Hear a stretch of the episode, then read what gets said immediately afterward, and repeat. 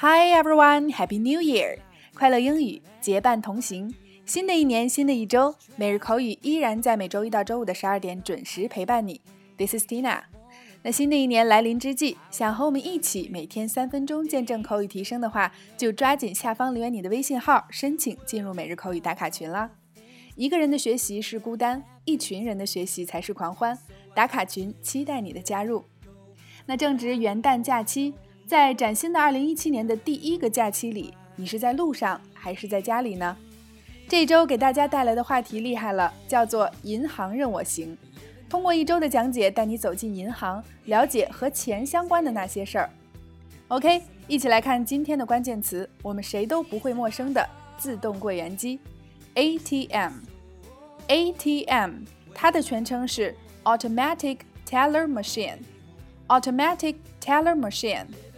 Automatic 就是自动的，Teller 在日常生活中是指出纳员、柜员，那么自动的出纳员就是我们常使用的自动柜员机了。下面一起来看关于 Automatic Teller Machine 的两组情景对话。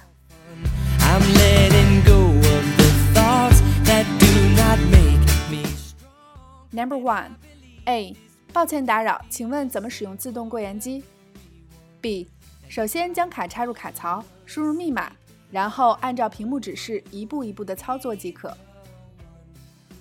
A. Excuse me, how do I use the ATM? B. First of all, insert your card in this slot and enter your password. Then just follow the instructions on the screen step by step. A. Excuse me, how do I use the ATM? B. First of all, insert your card in this slot and enter your password.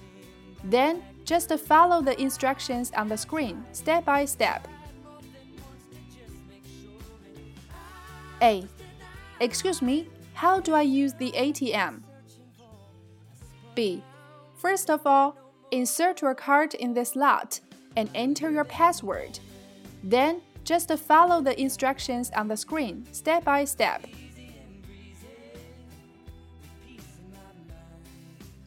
Number two, A，你知道附近是否有工商银行的自动柜员机吗？B，往前走一个街区，你会看到一个大的工商银行在你的右边。A, Do you know whether there is a ICBC ATM nearby? B, Walk down a block and you will find a big ICBC bank. It's on your right. A. Do you know whether there is an ICBC ATM nearby? B. Walk down a block and you will find a big ICBC bank. It's on your right. A. Do you know whether there is an ICBC ATM nearby? B. Walk down a block and you will find a big ICBC bank is on your right.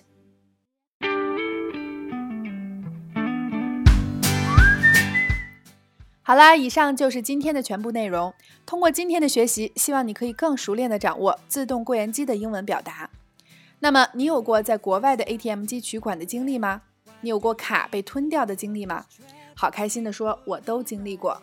那么，也欢迎你在下方留言分享你的开心经历。节目的最后，Tina 建议大家尝试着每天花几分钟的时间把我们的句子背过。一段时间的积累和输入后，你会发现，突然你就可以开口自如的输出了。我总在节目里说，Practice makes perfect，希望大家可以领悟这句话的真正含义。OK，每天三分钟，口语大不同。我们节目的所有文字内容都在公众号里为你呈现。请及时关注我们的微信公众号“辣妈英语秀”或小写的 Tina Show 七二七，来收听我们更多的节目，并参与精彩的线下国际趴。想要参与每日口语打卡群的朋友，也抓紧行动啦！See you next time.